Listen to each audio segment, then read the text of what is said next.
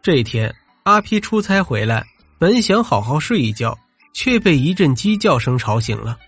仔细一听，这哪是什么鸡叫声啊？分明是楼下有人拉二胡呢。这时，有人敲门，阿皮开门一看，是邻居毛豆。毛豆一见阿皮，满腹委屈，差一点要哭出来了。皮哥，你可算回来了！你不在这些天呢，楼下一零一室搬来一个新人呢。这混蛋呢，他折腾人呢。原来一零一室住的是上周搬来的，离婚没多久，听说是女人把他抛弃了。那个男人不知是发泄还是咋的，一到中午就抄起二胡开始锯木头、拉鸡脖子，吱嘎吱嘎，一直拉到傍晚，吵得邻居都去找过，可是不管用啊。毛豆的老婆受不了了，跑回到娘家躲清静去了。这不，毛豆刚下楼去理论，就被人家轰了出来。邻居们闻声也是一窝蜂的涌到了阿皮家，七嘴八舌的。有人说。阿皮，你是咱们楼道里最有主意的人了，你得想想办法。你要是能管住他，我们就选你做楼长。阿皮一听“楼长”两个字，心里一亮。老婆小兰在工厂里是组长，儿子小 P 在学校里是班长，就差阿 P 没有地位了。如果当上楼长，他就能和老婆、儿子平起平坐了。阿 P 立马拍着胸脯说道：“包在我身上。”只要我阿 P 出马，他肯定消停。正说着，楼下又传来刺耳的二胡声。阿 P 让大伙回去等消息，他去会会这个不懂规矩的家伙。紧接着，阿皮噔噔噔来到幺零幺室门口，气势汹汹的咣咣砸门，那阵势就像是战场上挺枪操刀、杀气腾腾的将军，对吗？他得在气势上压住对方。门一开。阿皮吓了一跳，一个大汉出现在了面前，手臂上满是刺青。最可怕的是，隔着汗衫，他看见大汉抖动的胸肌。阿皮的火暂时熄灭了，立马低声下气，毕恭毕敬了：“大哥，你好，我是住在你楼上的阿皮，您刚刚是不是拉二胡了？”大汉瞪了阿皮一眼，没好气的说道：“是我。”你是来找茬的吧？容不下我的人多了，你算老几呀？阿皮见风使舵，忙说自己是被他琴声吸引过来的，还一个劲儿的夸大汉二胡拉的好。大汉一脸惊喜，一把握住阿皮的手：“兄弟，知音呢，兄弟啊！只可惜啊，楼道里那些俗人呐，他们不能理解我，天天找我麻烦。”看他一副自以为是的模样，阿皮灵机一动：二胡是国粹。不是一般人能听懂的。既然咱们楼里的人不会欣赏，那就到小区广场上，咱来个二胡独奏晚会。一来让小区里的人为咱正正理儿；二来呢，为了将来上更大的舞台打下基础。你说怎么样啊？大汉听了，两眼放光。哎，这倒是个不错的主意啊！阿 P 原本是想让大汉当众出糗。好认清自己到底是几斤几两，没想到大汉一拍大腿，说得找几个好朋友准备准备，日子就定在这个周日了。回到家，阿皮把大汉要开演奏会的消息告诉了毛豆。毛豆听完竖起了大拇指：“哥，你可真是个高人呐！”阿皮心里美滋滋的。等毛豆走后，他开始担忧了：万一大伙不敢轰他，达不到想要的效果怎么办呢？他灵机一动，找来一些老头老太太。要是这些老人在晚会上把大汉轰下台，老人办这事儿啊，大汉也奈何不了他呀。有个老头听了，慢条斯理、拿腔捏调的说着：“人家办晚会，咱们去砸场子，人家急眼了咋办呢？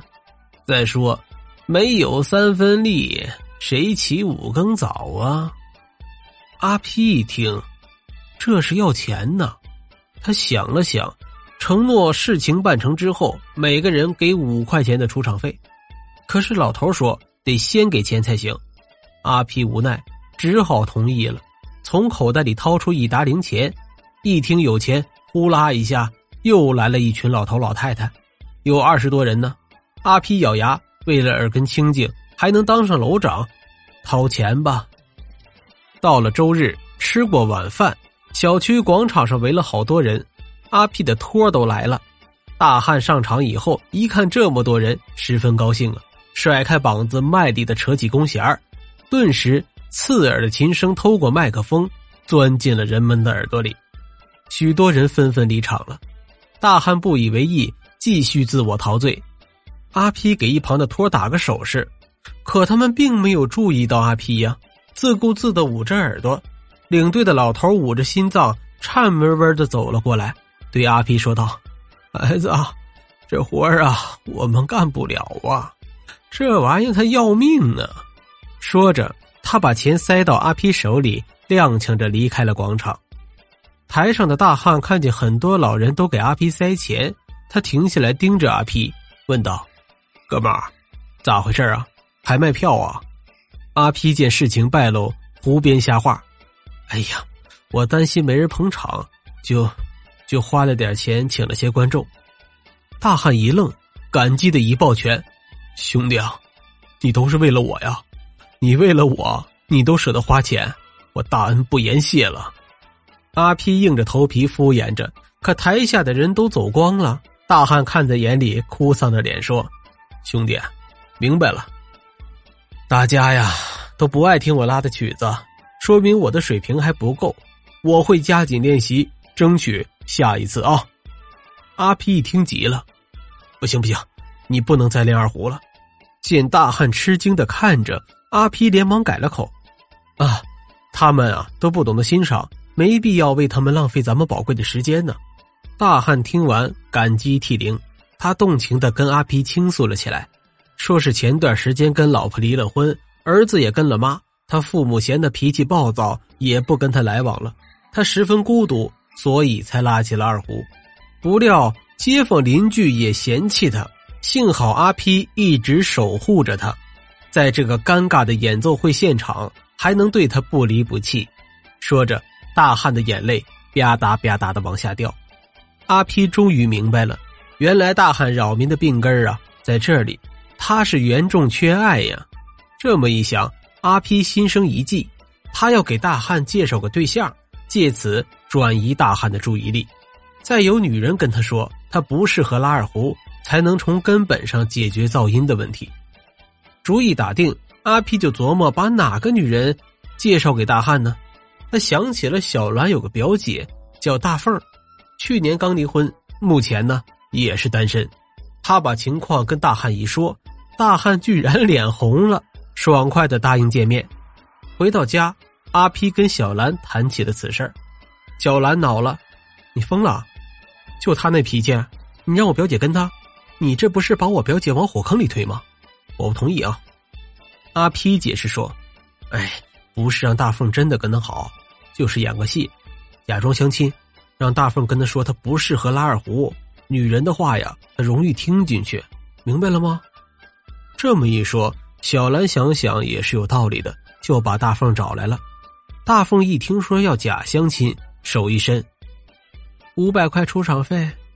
阿皮生气的看着小兰，小兰示意他多少给点阿皮掏出了二百块，说道：“我一会儿还得给你们准备饭菜，还要提供相亲现场场地。”大凤收下钱，得，别的不用说了，扰民是缺德事儿，刻不容缓。我这就去会会他。说完，他就急三火四的下楼了。看他那架势，阿皮心里直打怵啊！这俩货简直是一个德行，弄不好啊，一会儿还得打架。阿皮和小兰在楼上听着动静，首先是听到两声敲门声，接下来就静悄悄的。两人不放心，就下了楼，伸长脖子在楼道里偷听。突然。从幺零幺室里传来一阵悠扬的二胡声，小兰猛地捅了阿皮一下，坏了，坏了，坏了，坏坏了！我忘了，大凤儿曾是纺织厂里的文艺骨干，他会拉二胡，这回可完了！阿皮一听，顿时惊得张大了嘴巴，这不是抱薪救火，火上浇油吗？回到屋里，两人急得团团转。小兰给表姐打了电话。无人接听，一直到晚饭时间，人都没有回来。小兰担心了，让阿 P 去探探究竟。阿 P 也怕出事下楼找人。开门的正是大凤，她满面春光，见到阿 P 还有些不好意思。哎，你怎么找上门来了？大汉一听是阿 P 来了，也迎了出来，说什么也要阿 P 进屋一块喝几杯。阿 P 看餐桌上热气腾腾的一桌子菜，那把二胡就搁在餐桌旁边，显然是刚被人放下。阿皮傻眼了，这、这、这是过上了？大凤粗嗓门上来了：“啥叫过上了？他未婚，我未嫁，你情我愿咋的呀？要是请喝酒，就是喜酒，你喝不喝？”阿皮明白了，大凤是假戏真做了。他悄悄的问大凤：“相中人咋的了？”大凤居然脸红了，我喜欢他直率坦荡，对错分明，有担当，不藏着掖着，有啥说啥，不会耍心眼儿，怎么的呢？阿皮心里咯噔一下，他是要大凤来阻止大汉拉二胡的，不是要他来给他当粉丝的。看来二百块钱呢是打水漂了。见阿皮着了急，大凤把大汉拽到阿皮跟前，大汉不好意思的搓着手说。呃，大大凤一拉二胡，我才知道我拉的狗屁都不是，是噪音呢。在他面前我还敢碰二胡？不拉了，以后都不拉了。我不是这块料啊！大凤哈哈的大笑。你拉弓的姿势不错，但声音实在是太难听了。想拉的话呀，以后我慢慢教你。咱们不能骚扰别人。见大汉宠爱的看着大凤，阿皮松了口气。这两人真是王八瞅绿豆。对上眼儿了，这二百块钱花的，既保了媒，还从根本上杜绝了二胡的噪音问题，值了。打那天以后，掐鸡脖子的声音没了，偶尔会听到悠扬的二胡声，而阿批则是背着手，踱着步，俨然一副楼长的派头。